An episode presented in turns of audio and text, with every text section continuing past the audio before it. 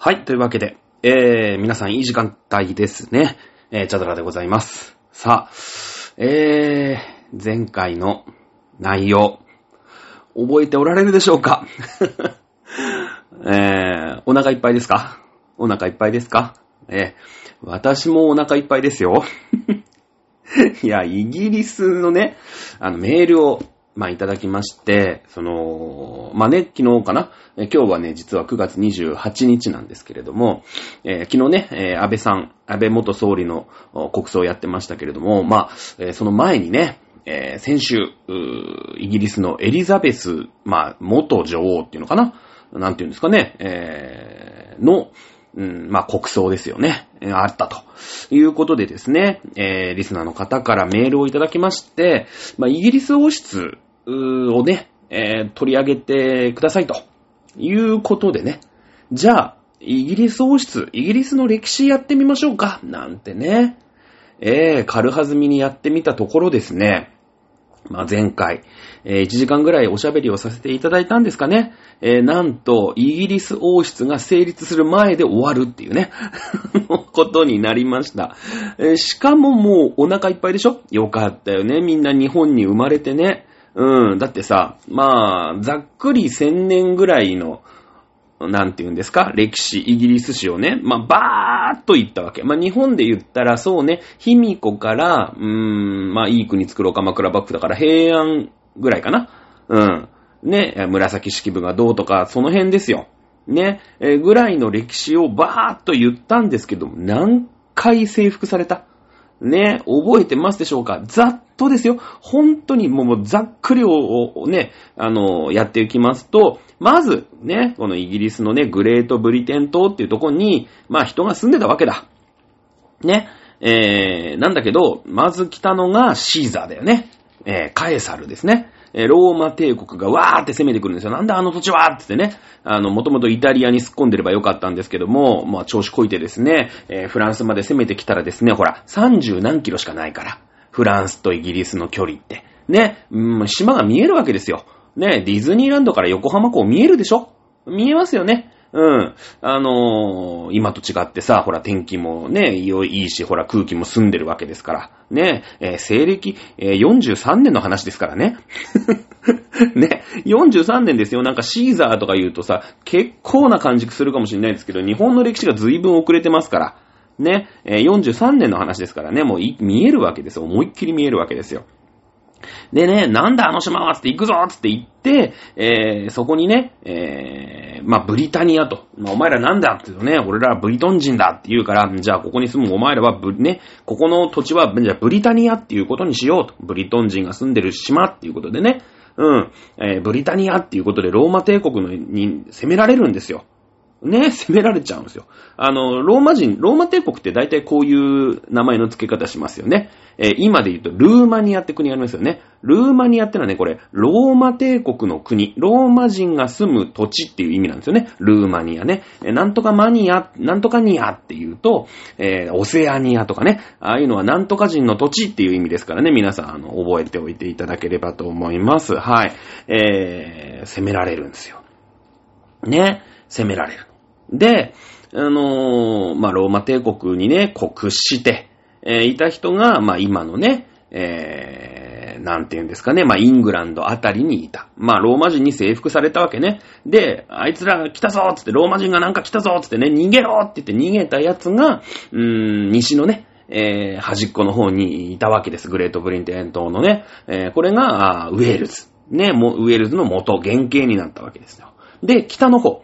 北の方はもう寒いんですよ。もうとにかく寒いの。もう北方領土より寒いって話しましたよね。うん。あの、稚内より一番南のイギリスが稚内より北なんですよ。ね。えーなので、上の方はもう不毛の地なんですよ。生きづらく住みづらい国なの。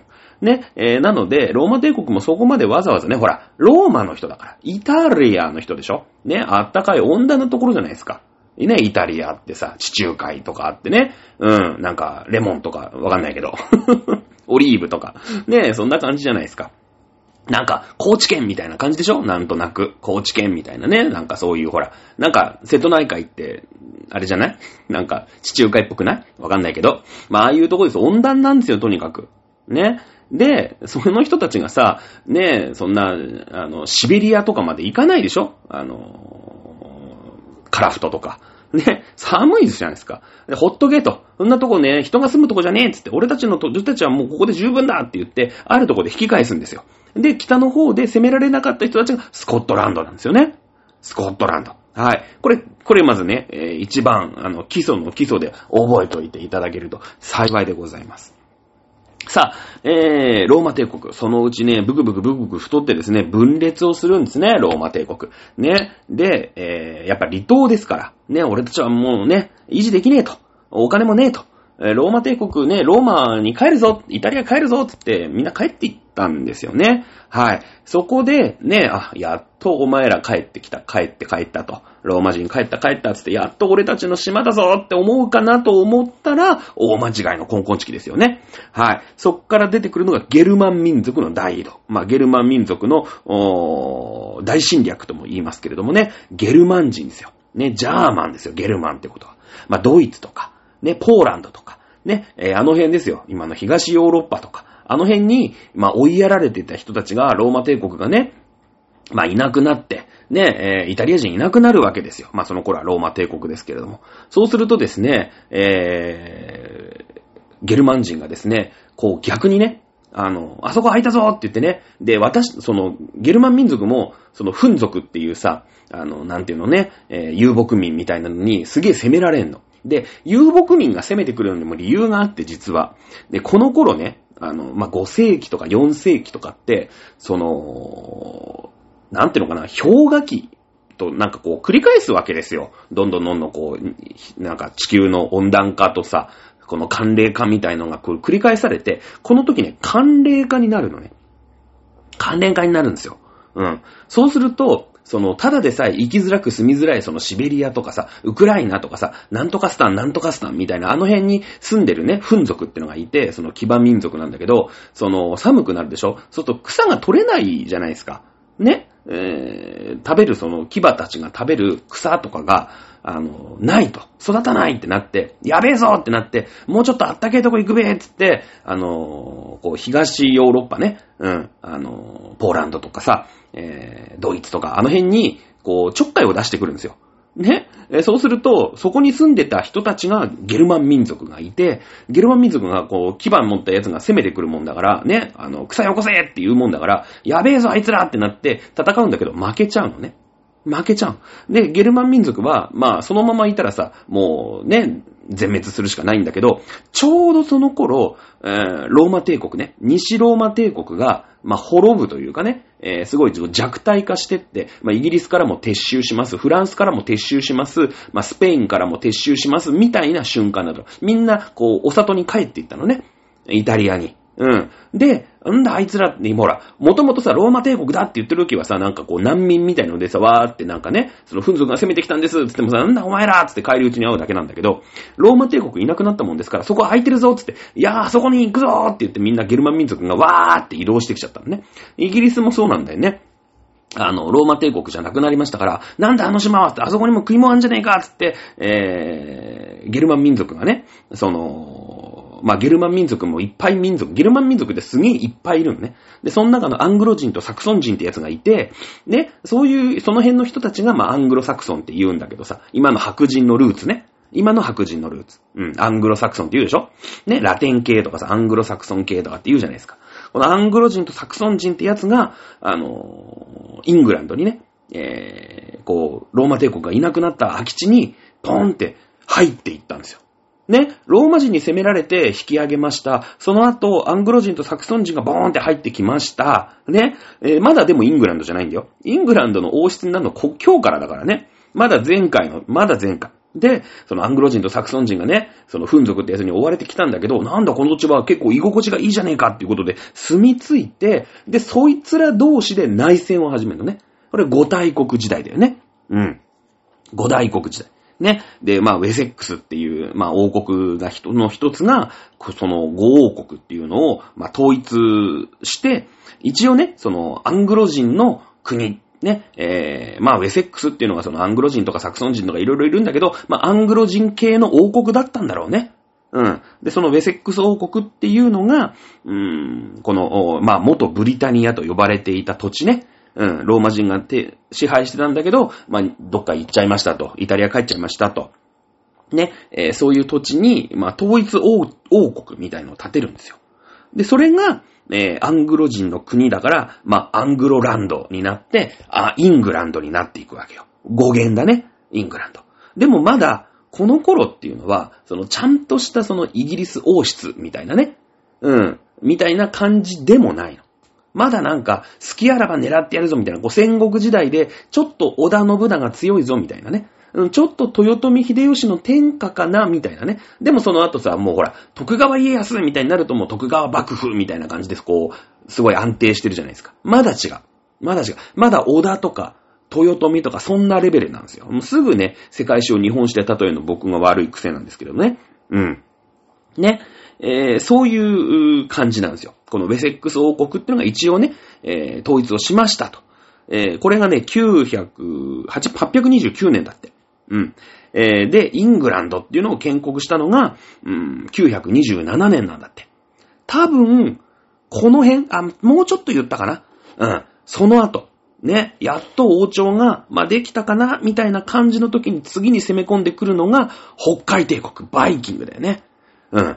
あの、ノルウェーとか、デンマークとか、ね、えー、スウェーデンとか、あの辺、ね、あの辺の北欧のところに、今度はバイキングって海賊だよね。その海賊の王、王みたいなのが、こう、海賊をね、えー、まあ、なりわいとする王朝とか、田園朝っていうのが、まあ、まあ、田園朝っていうか、イングランドが滅ぼされた後に田園朝っていうのができたんだけど、ね、えー、バイキングが攻めてくるわけよ。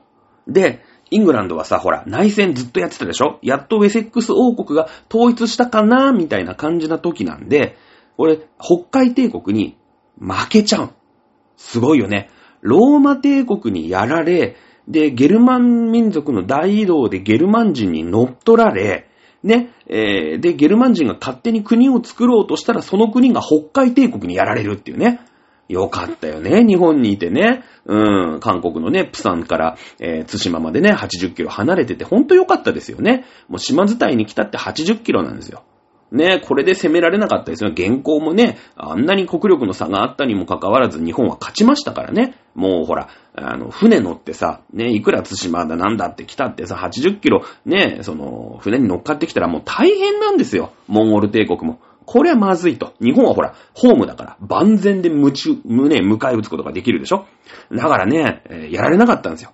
ねえ残念だけどね、もうイギリスね、えー、は、もうこれでね、1、2、3回目ですよ。3回目。ね。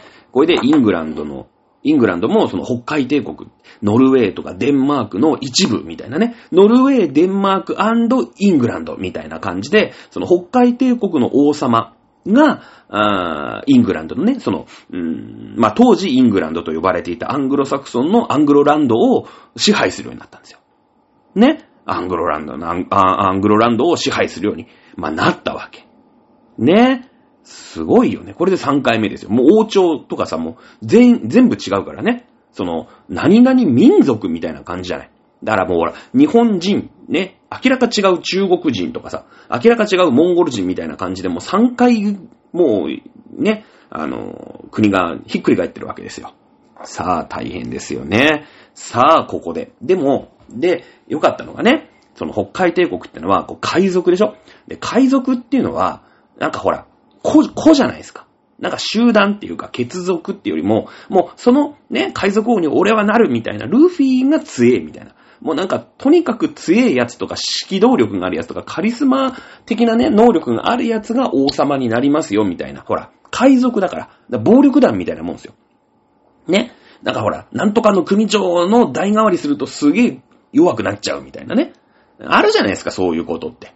ありますよね。うん。こうワンマンなんですよ。この、北海帝国ってバイキングだから。ね、だからその子供にちゃんと、こう、教育をさせようとか、もう子供もなんか弱っちいやつは本当にダメみたいなね、うん、感じで、この北海帝国に併合されたのはそんなに長くないです。ほんとね、50年とか40年ぐらい。ね。やっとこれでね、その、ほら、代替わりしちゃって、ね、えー、海賊がね、弱っちくなっちゃって、なんとかね、追い出すことに成功するの。よかったよね、イングランド、アングロ人、アングロ人の国。まあね、あの、元々のブリトン人からしてみれば、そのアングロ人、ね、アングロサクソンの人も、いや、嘘から来てね、あ攻めてきたんでしょみたいなね。うん、ゲルマン民族の大移動の時に、俺たちのね、そのブリタニアっていうんですか？ブリトンの国、ブリトンのね、ブリトンの島を乗っ取った人の方なんだけどね。乗っ取ったやつが乗っ取られて、で、その人たちが帰ってたと。いうことですよ。はい、よかった。ねえ、やっとこれでね、北海帝国が抜けましたと。これが、多分この辺まで前回、えー、講義で言ったんじゃないですか。ほら、15分かかっちゃった。前回のさ、おさらいをするだけで15分かかっちゃった。さあ、行きますよ。はい。えー、1042年ですね。1042年。はい。えー、っとですね、このバイキングをやっと追い、ね、追い、滅ぼして、その、ね、まあ、滅ぼしたというか、まあ、勝手にね、弱くちくなったんで、もういい、いいらない、いらない、いらないってってね。大体イングランドってそうなんですよ。どっかから手出して、いらねえって言われるっていうね。うん、結構こう、あの、寂しい感じの、えー、なんですけれども。さあ、その後どうなったかっていうと、今度、ノルマンコンクエスト。なんか聞いたことあるよね。この並び、なんか5の並び、なんか聞いたことあるよね。うん。ここで出てくるのが、そのほら、えー、もともとさ、アングロ、アングロ人の国でしょ？アングロサクソン系の人たちだから、そのフランスからこう渡ってくるわけよ。ね？えー、その、ゲルマン人の大移動の時に、フランスとかさ、スペインとかあの辺に住み着いた人たち。ほら、ローマはね、ローマってかイタリアは、そのローマ人がさ、お、お里に引っ込んだから、なかなかね、あの、アングロサクソン人は、そのイ、イタリアにはね、住み着くことはできなかったんだけれども、うん、フランスとか、スペインとか、ドイツとか、あの辺に住み着いたわけよ。ね、そうなってくると、そのさ、うーん、フランスの人ね、フランスに、今ね、今でいうフランスに住んでる人と、この北海帝国にやられたあアングロ人っていうのはさ、まあ仲良しだよね。だってもともと同じ民族なんだもん。うん。で、北海帝国出てったぞっていう時に、このイングランドってのはさ、アングロ人の国でしょアングロサクソンの国でしょってことで、えー、どうしたかっていうと、ね、あの、ウェールズはさ、もうずっと端に追いやられっぱなしじゃない。いよいよやっとこのね、グレートブリテンの島は、うん、ブリトン人の手に渡るか。そんなことはないの。そんなことはない。ね。えー、北海帝国出てたってなると、自分たちの同じ民族のフランス、ね、このノルマンディを支配していたノルマンディ公、公は、なんで、えー、ハムって書く公ね。うん、ノルマンディを治めていた、あまあ、地方領主だよね。これの、うーん、業務っていう男がまあ、いるわけよ。で、こいつを、うん、フランスから、まあ、ヘッドハンティングというかね、うん、して、あちょっとイギリスの王様になってくんねっていうことを言い出すわけよ。もうなんてことだと。もうなんかさ、イングランドはほぼほぼそのフランス系のね、うん、そのアングロ、アングロサクソン系のもうものみたいなね。お前らそもそも乗っ取った方やないかいと。いう感じじゃないですか、はっきり言ったらね。うん、なんですけども、もうイングランドはほら、アングロの国だから。ね、えー、なので、あの、もうフランスからね、王様呼んじゃうんすよ。ね、アングロ人って結構傲慢でしょ？ね、まあ、この、まあ、あ第一代の、まあ、イングランド王、ね、えー、その前ほら、完全にもう違う民族にさ、一回北海帝国にやられちゃってるから、この、まあ、もともとあったね、えー、ウェセックス王国っていうのは、まあ、なんかそういう王国が昔あったんでしたってっていう感じなの、イギリスの扱いは。で、北海帝国に征服されました。北海帝国がぬ、ね、えー、弱体化して出ていきました。フランスのノルマンディっていうね、その、えー、海挟んで向かい側の領主さんをヘッドハンティングして、えー、イングランドのね、うん、えー、王様にしました、ね、いうところで、まあ、一応この後、これがだいたい、えー、ウィリアム一世が入ってくるのが多分1100、うー何年 ?50 年ぐらいかな？えー、まあ、この辺は諸説あるのかな？あると思いますけれども、えー、ウィリアム一世っていう風に、この業務っていう人が、その多分フランス語読みなんだろうね。うん。これ名前を変えるんですよ。ウィリアムってもう、なんか、英語っぽいでしょ？ウィリアム一世っていうことで、こう名前を変えるんですよ。で、イングランド王として、うーん、ノルマン人の国ね。えー、だからノルマン人というかその、ノルマンディを治めていたノルマン系の人ね。ノルマン帝国というかさ、ノルマン公国か。ノルマンディ公国の人をヘッドハンティングしてイングランド王にしたと。ね。で、この後は、一応外国にね、その民族のいろんな、その、なんとか町、なんとか町って言って、その、おーあるじゃない。えー、日本だってさ、えー、北朝と南朝に分かれましたとかね、えー、自東天皇系の人がいたり、天武天皇系の人がいたりって言うんだけど、まあ一応ね、大筋は、うーん、こう、他のね、え勢力に乗っ取られることがなく、今までもず、今までずーっとこう、まあ、王が続いているんですよ。なので、一応このウィリアム一世が、建てた、このイングランド王、ね、えー、としての始まりがイギリスの王室の一番最初というふうに言われてるんですね。えー、なので、えー、イギリス王室はですね、えー、この時、大体ですけれども、約1000年、まあ、今は2022年ですからね、の歴史があるとというふうに言っていただいて間違いないんじゃないでしょうか？やっぱりさ、その、このウィリアム一世っていうのが、まあなかなかエッジの効いたね、まあやっぱりさ、この、伝統あるね、え、イギリス王室、まあ千年にわたるイギリス王室の第一代ですから、まあまあエッジの効いた男なんですよ。まあ、えー、ウィリアム一世で、征服王なんていう風に言われてるんだけどもね。うん。あの、まあほら、えー、イングランドというか、元々のね、えー、ノルマン、ノルマン人じゃなかった、ブリトン人からすれば、あまあフランスのね、えー、ノルマンディからやってきて、えー、イギリスをね、えー、やっとこう、ほら、北海帝国がいなくなったのに、うん、征服しに来た。ね、えー、ヘッドハンティングですから。征服王なんていう風に言われてますね。あ、ちなみにですね、えー、北海帝国のね、なんて言ったかな、どっかにメモしたんだけど、どっか行っちゃいましたね。あの、青葉王ってのがいるんですよ。あ その、北海帝国でこう支配した時のね、青い歯をしてたんでしょうね、おそらくね。うん。あまあ、多分こう、なんていうの、おはぐろみたいなさ、なんか、あのー、海賊だからさ、そういうのなんかね、こう塗って強く見せるぞみたいな、そういうのあるんじゃないですか？わかんないですけどもね。あるじゃないですか、そういうのって。うん。青歯を、青かったんでしょうね、歯がね。うん、これね、えー、そうやってさ、バイキングってのは、こう、ね、いろんなところでさ、こう、暴力みたいなのでね、えー、人々をこう支配して、うーん、俺の言うことを聞けみたいなね、その、いろんな統一をどんどんどんどん、ほら、イギリスにまで手をつけていくじゃないですか。ね、イギリスっていうかこう、この土地にまで手をつけていくでしょ？そういう風に、その、いろんなね、うん、俺のやり方でやるんだみたいな結構さ、こう、ワンマンなんですよ。ね、俺のやり方でやるんだみたいな、ほら、イギリスまで攻めてさ、自分たちの北海帝国にしちゃったりしてるでしょ？結構強引なんですよ。で、でも、その青ハオっていうのが、うん、結構強引にね、そういう、例えばほら、うんなんていうの、重さの感情の仕方とかさ、ね、えー、1メートルってこのぐらいですよとかさ、そういうのも含めて全部こうなんか統一をみんなにね、こう、これでやるんだみたいな自分のさ、思い、思いというか自分の統一企画みたいのを広めていってんですよ。ね。えー、なんで、その、ごちゃごちゃとね、そのパソコンとかさ、携帯電話とかスマホとかが、あの、普及してからね、えー、無線がありとあらゆる人たちが無線をどんどんどんどん使うようになって、でもこれじゃダメだって言ってね、統一企画を作るぞっていうとこの青ハオがね、ちょっと強引なんだけども、これでやれって言って、こう、やり方をこう、まあ、押し付けたわけですよ。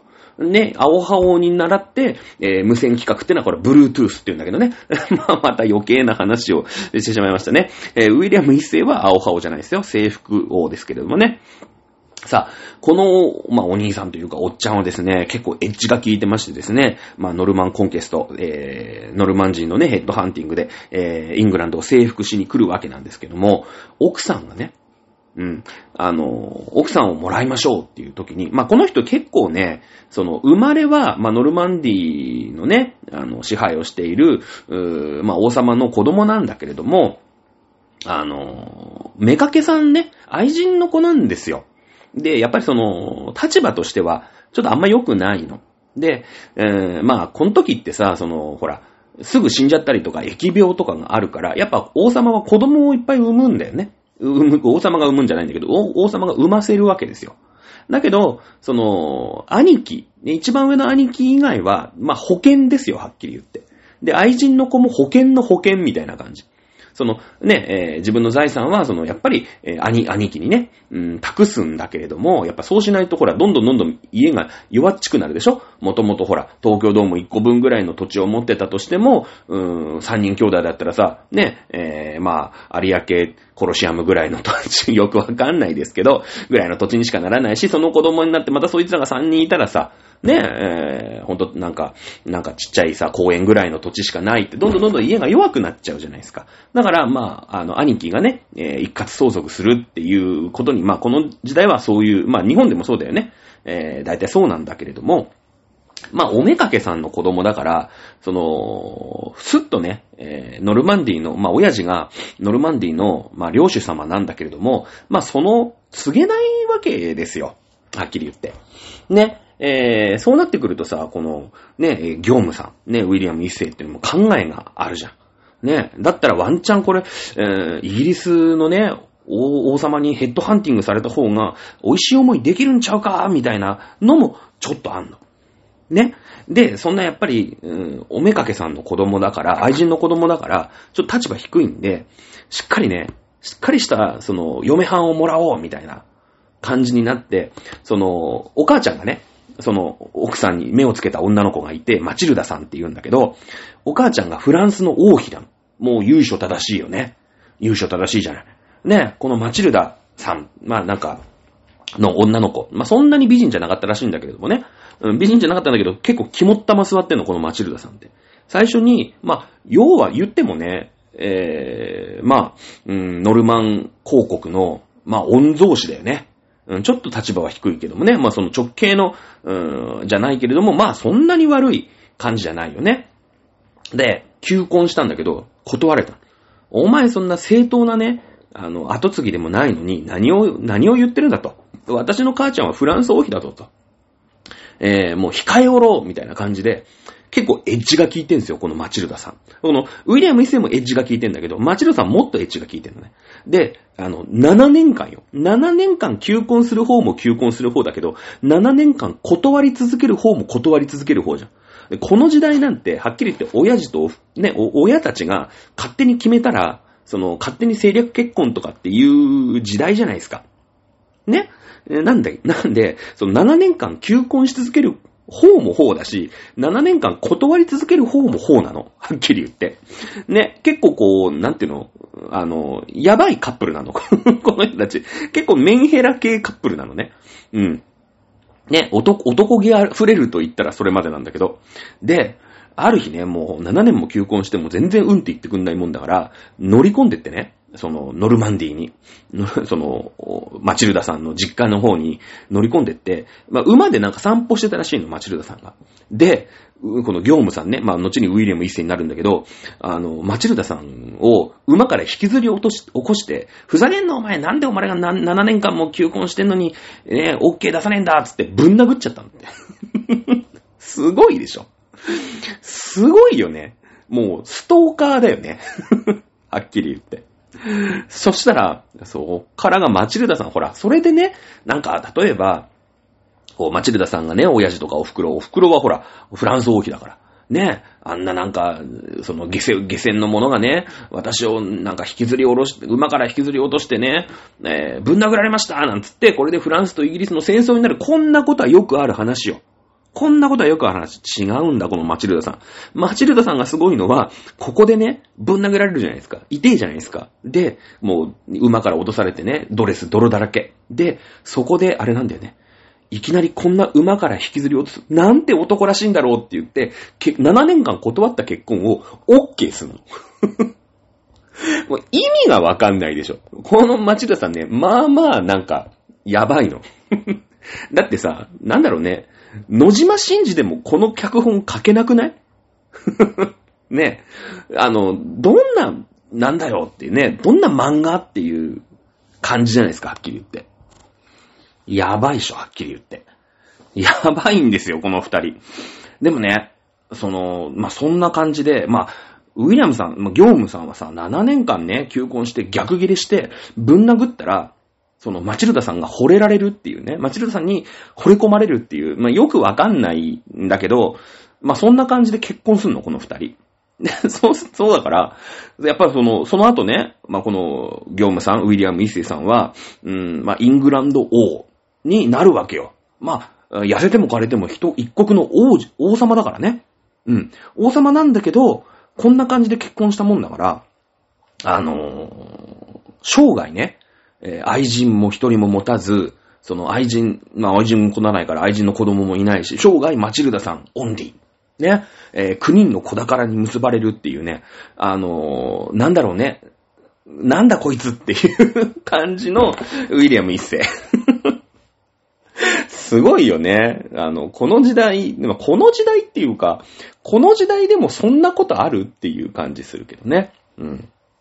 さあ、そんな、そんなこんなで、えー、1066年かな。えー、ノルマンコンケスト。ウィリアム一世がイングランド王として、えー、まあね、ノルマン朝、まあ、ノルマンディに、えー、由来を持つ王様、ノルマン、ノルマン朝って言うんだけどもね、えー、として、まあ、あ即位をする。で、こっからが、あイギリス王室の、まあ、始まりというふうに言われております。ね。えー、だけども、もうほら、やっぱりさ、ね、やっぱ伝統がないじゃん。一発目じゃないですか。やっぱね、あの、一人二人三人ぐらいまではいけるんだけど、そっから先なかなか続かないよね。だからやっぱりさ、徳川政権ってすごいよね。うん。だって、なんかね、えー、16人とか17人とかさ、いるわけでしょ？将軍様が。ね。えー、でもさ、その、一人二人三人ぐらいやったら、ほら、鎌倉時代も、うん、頼朝、頼家、実朝三人は一応、ほら、あの、まだほら、おじいちゃんとかだったらなんか記憶が残ってるじゃない？その周りのお付きの人たちも。ね、今ほら、鎌倉殿の13人やってるけど。だから、その、まだね、そんな感じでいけるんだけど、もう、ね、えー、4代、5代、6代ってなってくると、もう全然、ね、おじいちゃんの最初の偉大なね、この、え、エッジの効いたウィレム一世のことを知らない人たちが言ってくるわけじゃないですか。ね。だからやっぱりこのノルマン朝ってのは4代で、えー、途切れちゃうんだよね。途切れちゃう。うん。だけども、さっきも言ったように、まあ、イングランド王として、えー、まあね、この後は外国に滅ぼされることがないから、まあ、イギリス王室ってのはここから始まったよってことは今まで続いてるわけよ。ね。えー、なので、このウィリアム一世の後4代で、えー、後継ぎがいなくなるんだけど、ね。やっぱり、その後継ぎがいなくなった時に、フランスからね、ほら、だって、アングロ人の国だから、フランスと仲良しだから、まあ、フランスの王家っていうのは、ほら、もともと親戚みたいなもんでしょ？だって。もともとだってさ、第一代の、奥さんが、フランス王妃の娘なわけだから。ね。えー、なので、やっぱ血のつながりがやっぱ何にもないっていうとさ、なんか、また角が立つんで、フランスからね、いろんなところからこう、まあ、王様を迎えるわけ。また迎えちゃう。だから、イングランドって、なんかいざこざが起きて、あれ次のイングランドを誰にすんのっていうと、フランスからヘッドハンティングするっていうのをずっとやる、やり続けるんですよ。ね。もうほら、なんか、ね、土着のというかさ、もう昔から住んでる、そのローマ人にいじめられた時からね、ローマ帝国にいじめられた時から住んでる、あの、いわゆる喫水の、おね、えー、イギリス人っていうんですか？うーん、ウェールズ人っていうんですか？スコットランド人っていうんですか？とはもう全然違うわけ。ね？なんかもうあそこほぼフランスじゃんみたいな。で、なんかそのフランスと仲が悪くなると、フランスとね、そのイングランドで喧嘩を始めて戦争をしてみたりとか、なんか勝手にやってんの。その、フランス王室との関係が悪くなったりとか、あと教皇様との関係が悪くなったりとか、ね、えー、して勝手にやってるわけ。いやいやいや、違う違う違う。お前らそもそもよそもんやでっていう風に、ウェールズ人とかスコットランド人は思ってるわけよ。あっきり言って。ね。あの、この辺のこう、温温度差、温度感をすごい感じてほしいのね。その、ヘンリー7世とかさ、ね、えー、なんか、あるじゃない、エドワードなんとかとかさ、そういうのは、ちょいちょい私も調べたんで言いますけど、別にいい。だって覚えてないと思うもん。この放送終わった後に、ああ、そういうことなのねって。まあそういう奴がいたのね、みたいなね。まあ一応その第一代が、ウィリアム一世っていうね、おっさんがいて、まあおにお兄さんがいて、えー、すげえエッジの効いたね、えー、お兄さんと、うん、もっとエッジの効いた母ちゃん、母ちゃんというか、奥さんをもらったぐらいは覚えておいてくれと、すごいありがたいんですけどね。ね。でね、まあ、まあまあ、なんだかんだあっ、そのフランスともよく揉めるの。王様が。で、しかもさ、その、住んでる人たちにとっちゃあんまり関係ないの、その、王様同士の、その、メンツの張り合いとかね、どっちが偉いとかさ、どっちが強いとか、なんかあいつより、あいつには負けられないとかね、えー、あいつの実家と俺の実家どっちが上かみたいな実家同士が揉め始めるとかね、そのフランスの王家と、そのイングランドの王家で、そういう、なんていうの？こう、全然関係ないね、あの、いざこざみたいのが、まあ、ずっと続くんですよ。まあ、この頃ほら、絶対王政だから、もう王様の言うことは絶対なわけ。ね。もう王様が、あいつには負けたくねえと。ね。あのフランスのね、チョコ材のやつには負けたくないとかさ、フランスの王様が、いやいや、イングランドのね、なんか田舎者が何を言ってるんだと。ね、俺の言うこと聞かねえのか？って言ったらね、俺戦争じゃーってすぐなるの。もうふざけんなと。ね、いうことで、その、やっぱ、イングランドがその内戦、内戦というか、フランスとも戦争するし、イングランド同士でも次の王様誰やねんとかなんかそういう感じで、すごいぐちゃぐちゃしてるの。やっぱ絶対王政って、一番のやつが全部偉いじゃん。ね？だからみんな一番になりたがるの。で、もう国が混乱しちゃって、もういよいよやべえと。うん。ね。いうことになり、ここがね、イギリスがすごいとこなんだよね。1215年のことです。はい。マグナカルタ。なんか聞いたことあるよね。なんか聞いたことあるよね。王様の権限を制限する法律ができるんです。法律というか、まあ、決まりごと。まあ、王様も偉いんだけども、これやっちゃダメみたいな。ね、王様の言うことは絶対じゃないんですよ、イギリスって。この、えー、1215年からのこのマグナカルタってのは、そういう、まあ、その後ね、なーなーになっちゃうんだよ。その後ってほら、もっとさ、王様が偉い時代が続くじゃない。ね、フランスとかだとルイ15、14世とか16世とかも、王様、こう、全盛期みたいな感じになるでしょなので、あの、一回ね、このマグナカルタの精神っていうのは、ぶっちゃけなーなーにはなっちゃうんだけど、その、1200年代に、もう、王様の権限、いやいや、いいです、いいです、いいです。ね、王様はいいです。いてくださって全然構いません。だけども、いや、なんだかんだ言って、そんなわがまま言うと飽きませんよ、と。うん。ね、えー、そういった感じ。だからね、今の、まあ、日本で言ったら憲法に近いものだよね。うん。あの、憲法ってさ、その、国の長とかが、その、好き勝手やらないように、いろんな制限をこう、まあ、書いてあるんだよね。こういうことはやっちゃいけませんよ。こういうことに限定されますよ。こういうふうな、うん、考え方のもと、えー、動いてくださいよ。まあ、あの、今ね、いろんなところでも、まあ問題というか、えー、議論になってますけど、憲法9条なんでそうじゃない。ね、えー、自衛隊っていうのは、あ今の憲法で言うと、軍隊じゃないよと。ね、いろいろこういう風に勝手にね、軍隊で敵を攻めていってね、なんか、天皇家がね、軍隊使って、まあ自衛隊なのかな？軍隊使ってよそに攻めていく。こういうことはしちゃダメですよ。ね、え、いう感じ、イメージじゃないですか。ね、いろいろ制限がある。こういった考えが、あこのイギリス王室って、その、もう揉めすぎなのね。うん。フランス王室もぶっちゃけ揉めすぎなんだけど、ずーっと揉めすぎなの。イギリスはそこでね、気づくんですよ。気づくの。で、そこが、このイギリス王家が今まで続いてて、フランスの王家っていうのはもうないよね。うん。これの差なんですよ。イギリス王室はね、うーん、まあ、ほら、ちょっとさ、その、地続きのヨーロッパとはさ、ちょっと離れてるじゃん。35キロとはいえ、やや離れてるから、少し客観的に見られるんだよね。うん、なんか、やっぱりさ、フランスとかさ、スペインとか見てるとさ、王様同士とかすげえ揉めてんじゃん。ね、いや、自分たちも揉めてんだよ。フランスは特に仲悪いし、自分たちがヘッドハンティングして、引き抜きとかしてるもんだから、まあそういった関係もあって、いろいろフランスともガチャガチャガチャガチャするんだけど、ちょっと引いた目で見れるんだよね。あれ？王様これ好き勝手やってたらあかんのちゃうかいなと。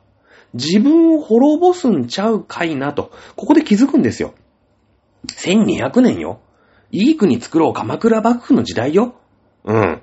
ね。こっから王室文化というか、絶対王政がさ、ハプスブルグ家とかさ、ね、ルイなんちゃらとかさ、ね、そういった人たちがさ、まあ、1400年、1500年、1600、えー、年ぐらいまでね、ヒナワクスブルバスチーユだから1700年ぐらいまでは、もうか、ゴリゴリの王政の時代じゃない。ね。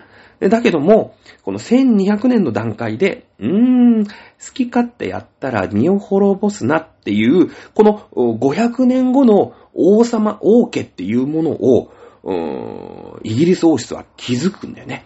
普通だったらさ、これがフランス王家だったら、マグナカルタ王様の何何か好き勝手もいいものを制限する。ふざけんなこんなの考えたやつ誰だぶちのめしてやるみたいな感じじゃない。ね。だけど、そうやってさ、そういう風にやっていった挙句が、ルイ16世だよね。ヒナワクスブルバッチーフランス革命ですよ。もう完全に王室っていうものは敵だね。えー、王家ってのはぶちのめすもんだぜ、ね、王様ルイ16世は広場に引きずり出せマリー・アントネット引きずり出せつって、首ちょんぱやーって言ってね、あの、ギロチンだーってなって、王室滅亡。ね。えー、しちゃったわけですよ。違うんだよね、イギリスは。ね。えー、王様、王様、うん。そう。でも俺は偉いんだよ。俺は偉いんだけど、いやいや、そんな好き勝手やらんと。うん、好き勝手やらんと。王様にもいろいろやったらいかんことあるんだよな。ね。何々それマグナカルタつって書いてきたの？うん。まあ、そうだよね。こういう風にやってったら、そのうち国が滅びるよね。ね。じゃあ、俺はこれ守るから。ね。えー、王様でいさせてねって言って、その国と国民がいい関係になるのよ。ね。その後、まあ、なななっちゃうんだけど、国民も、うん、そうかそうかと。ね。え、まあまあ、国王ってのがいるんだけど、そんな高慢チキにね、え、なることもなく、うーまあまあ、ちゃんとするんだと。ね。うーん、いろいろ制限があって、俺たちのこと考えてくれるんだ。まあまあ、じゃあ、王様、ね、えー、国王さんってのは、まあ、いてもよろしいやないかいと。ね。いろいろほら、他の国のこととね、出てったと出てくときとかさ、交渉したりするときってのはやっぱ権威って必要だから。ね、その教皇様とおしゃべりしたりとかさ、フランスの王家とおしゃべりしたりとかさ、そういうときにはやっぱ王様ってのがいた方がいいよね、つって。俺たちの王様はまあ好き勝手やんないし、言いたらええんちゃうのって。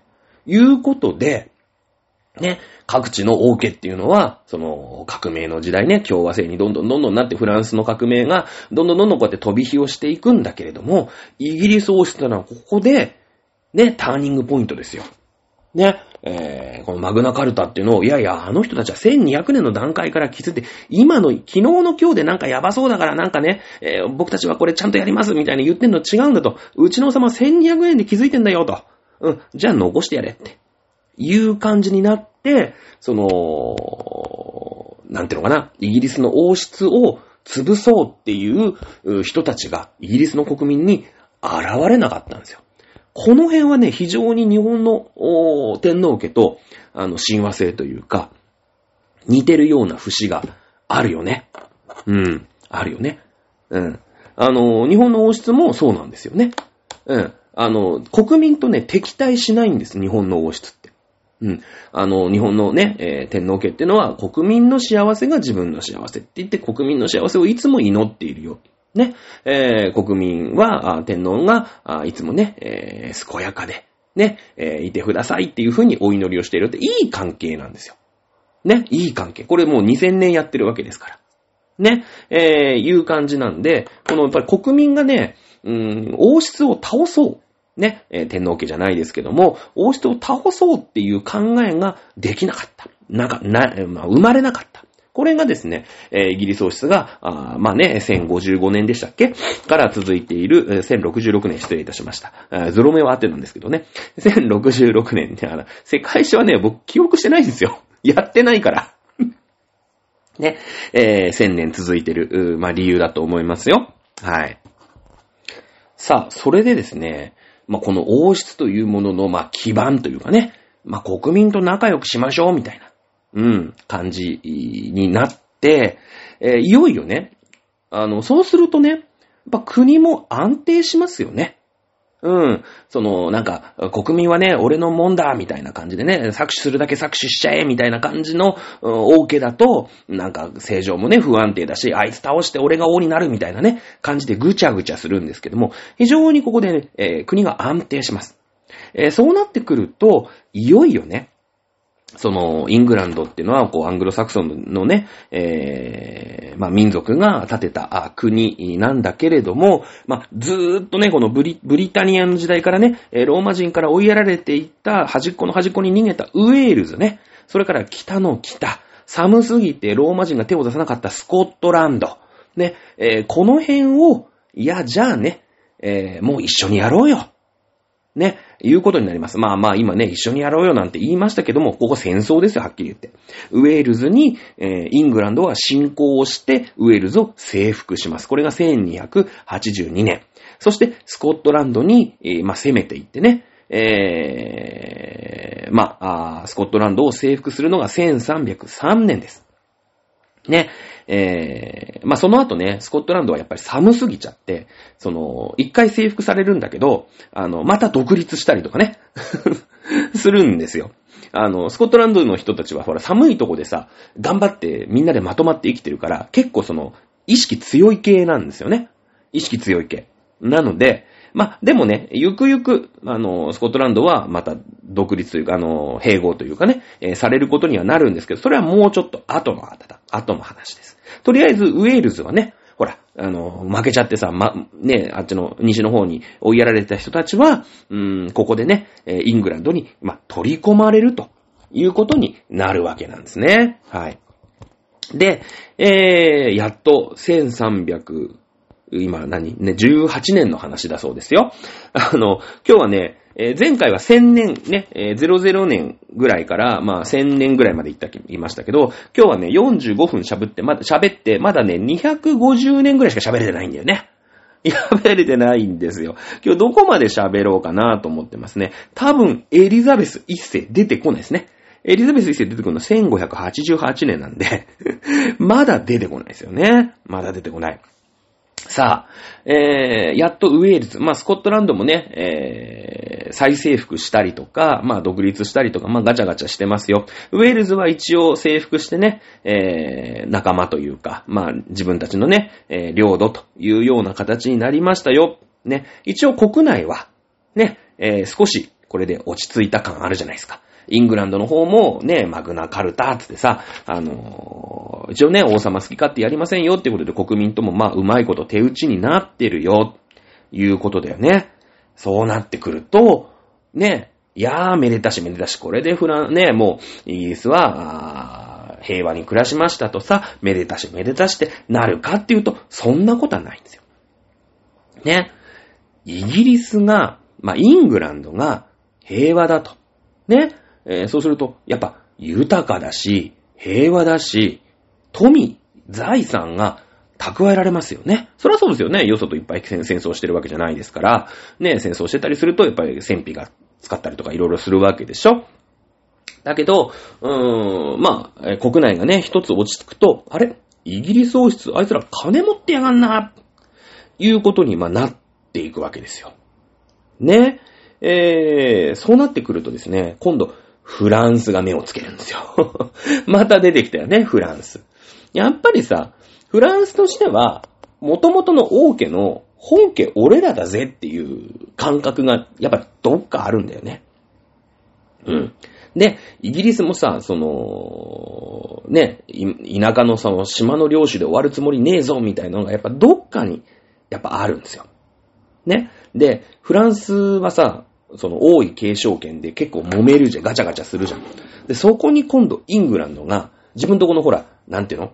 えー国内はさ、少し落ち着いたから、今度、自分たちからフランスにちょっかいを出しに行く。いうことになる。で、このインイングランドのね、まあ、エドワード3世っていう、まあ、王様がいるんだけど、そのフランスの王位継承権つって、ほら、フランスの王家とイングランドの王家っていうのは、もう親戚同士みたいなもんなんで、そのフランスの王位継承権で揉めてる時に、あれっつって、ね、あの、俺も、その、王位継承権絡んでいいんじゃねって言って、いやいや、俺が今度次やっていいよ、みたいな感じで、ちょいちょいこう、絡んでいくんですよ。ね。で、フランスとしてはさ、こっちなんでお前ら、文家じゃねえかって言って、こっちは本家なんだからお前ら口出してくんじゃねえみたいな感じで、こう突っぱねるよね。当然突っぱねるよね、フランス王室としては。うん。そうするとさ、イングランドの方はさ、ね、えー、ウェールズもね、えーまとめました。ね、スコットランドは、まあ一回攻めたんだけど、まあ再独立かなんかしてるから、まあいいや、とりあえずほっとけと。ね。で、イングランドはイングランドで、な、うまいことやってると。あれつって。これフランス攻めてってもいいんじゃないのっていう感じで、今度フランスに逆進行をかけるのよ。やっぱ国内が落ち着くと大陸にちょっかい出したくなるのよね。イギリスって。イングランドって。ね。いうことで、えー、イギリスがね、フランスを攻めるの。で、一時期そのフランスは、まさかイギリスが攻めてくると思ってない。今まではほら、フランスから攻めていくのはあったよね。あったけども、イギリスが攻めてくると思ってないから、もうイギリス軍にうわーってやられちゃう。やられちゃう。で、押し返せっていう時に、でもね、ここで出てくんのがジャンヌ・ダルクよ。ジャンヌ・ダルク。ね。なんか若いお姉さんのさ、なんか、甲冑を着た騎士みたいのがさ、フォローミーってってな、なんかフランス人のくせして英語喋ってるんだけど、あの映画ではね。映画ではね、押し返せみたいなさ、なんかほら、なんか聞いたことあるでしょ？その、どうやらなんか昔の戦いで、すげえ負けそうなんだけど、ジャンダルクが出てきて、えー、その、大逆転みたいなね。なんか、戦況が変わりました、みたいな。で、敵を押し返してね、うん、めでたしめでたしみたいな。これ、この時の話なんですよ。ね、その、イングランドにぐわー攻められて、もうフランスの本土で負けそうってなって、やべえってなるときに、もう颯爽とね、白い馬、まあ、白い馬だか黒い馬だか知りませんけども、白い馬に乗ったジャンヌ・ダルクが出てきて、押し返せフォロミーつって、こう短期で突っ込んでってね、形勢を逆転するって、この、この時のお話なんでね、ちょっとお話を、えー、思っていただければと思います。で、えー、まあ、イギリスはね、まあ、そうやってジャンヌ・ダルクの、うーん、活躍があったりとか、あと、この頃ね、またあの、伝染病ね、今も伝染病大変ですけれども、ペストが流行っちゃうんですよ。ペストが。うん。そうなってくると、まあ今でもそうだけどさ、ロックダウンしたいじゃん。ロックダウンっていうか、そのほら、成田空港でも今入国制限とか、まあもうやってないのかなまああの、コロナがひどい時ってやってたじゃないですか。ね。ああいう感じで、いやいやいやいやいや、なんか大陸と絡むと、ペスト流行っちゃうなと。せっかく島で離れていくから、少しね、あのーそのやりとり、その流行もさ、ちょっと、ちょっと大丈夫だと。ね。昔だからほら、今みたいにさ、いろんな人が行き来してないから、ね。水際ですよ。水際戦略とかして、ね、14日間の隔離とかちゃんとしとけば、イングランドの中にはとりあえずペストあんまり入ってこない。ね。少しは当然入ってくるんだけど、なんとかなると。ね。ちょっと大陸に絡むのやめようっていうことで、あのーはい、フランス攻めていったけど解散っていうことで、あの、フランス、まあそういうのもあってね、ジャンヌ・ダルクがこう、まあ、なんていうの、大逆転みたいな感じに、まあ、なっていったりもするんだけれども、えーこの後、イギリスは、あイギリスとかイングランドはフランスにちょっかいを出すのを、まあ、やめようっていうことになって、島に引きこもるんだよね。島、島に引きこもる。これがだいたい1400年ぐらいの出来事です。さあ、1400年ぐらい、今度ね、ペストはもうほら、あの、フランスとか、いわゆるヨーロッパの全土でね、猛威を振るってる。やっべえってなって、イギリスはね、イングランドは引きこもりを始めるわけですね。引きこもりを始めると何が起きるかっていうと、お家騒動よ。ね、外に敵を作るか、中に敵を作るかも、イギリスってこればっかりやってんの。もうどっかに敵がいなきゃダメなの、イギリスって。もうそれは国民性なんだろうね、おそらくね。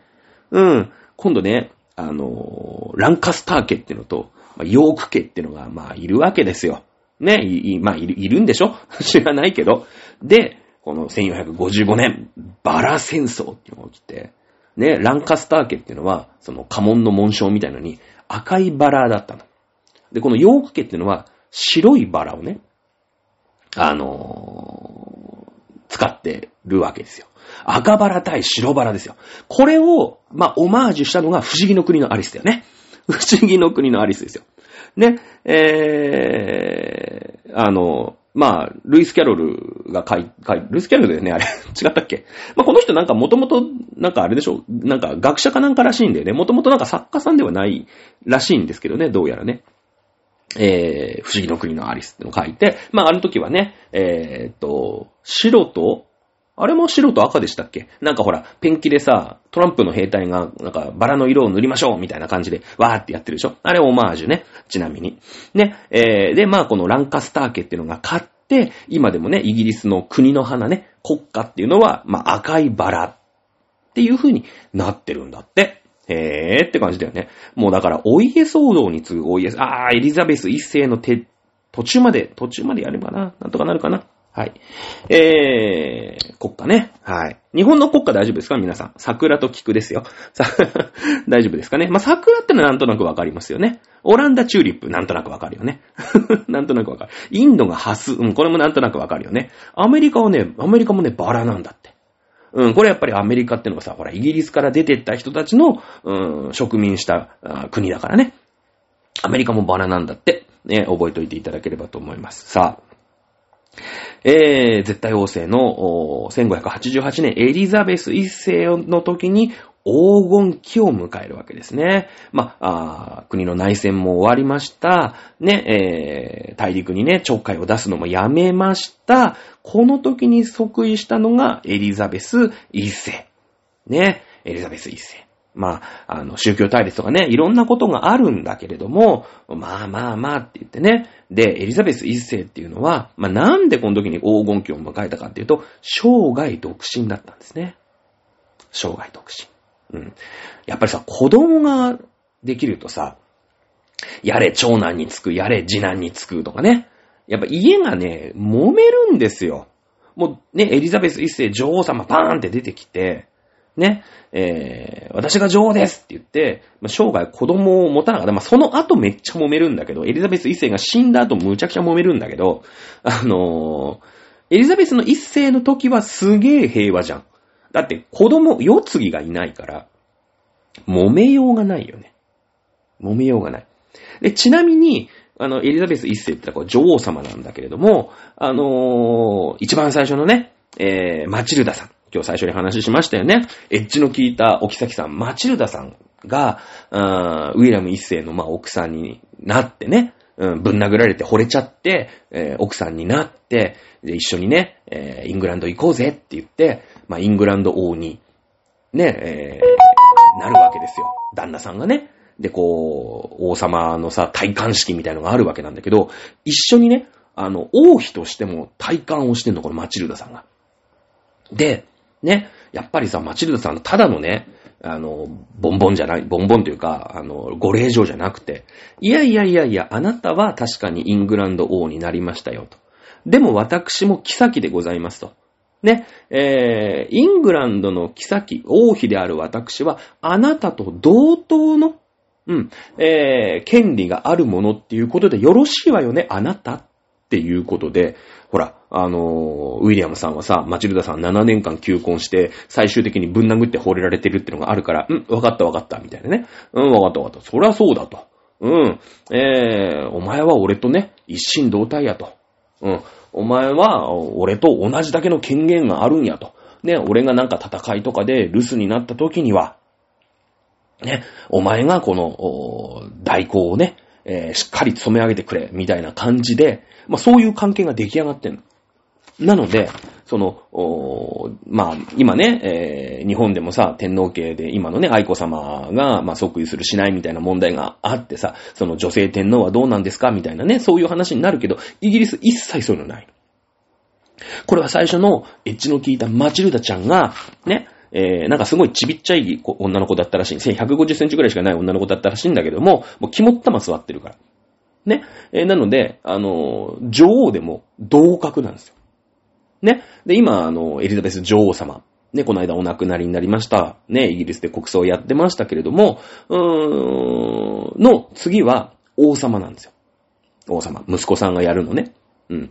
で、イギリスは、まあ、ゴッド・セーブ・ザ・クイーン。まあ、今ゴッド・セーブ・ザ・キングになるんだけれども、うんエリザベス女王がいた時は、ね、その、いわゆる日本でいう君が代ね、ゴッド・セーブ・ザ・クイーン、ね、神を、おーまあ、女王を守りたまえっていうう国家なんだけれども、今は王、王なんだよね。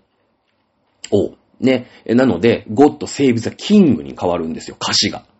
ね。だから日本で言ったら、その、君が代はの君のところが、なんか、ね、えー、おきさきはあの、君になったりとかって、そういうイメージなのかな？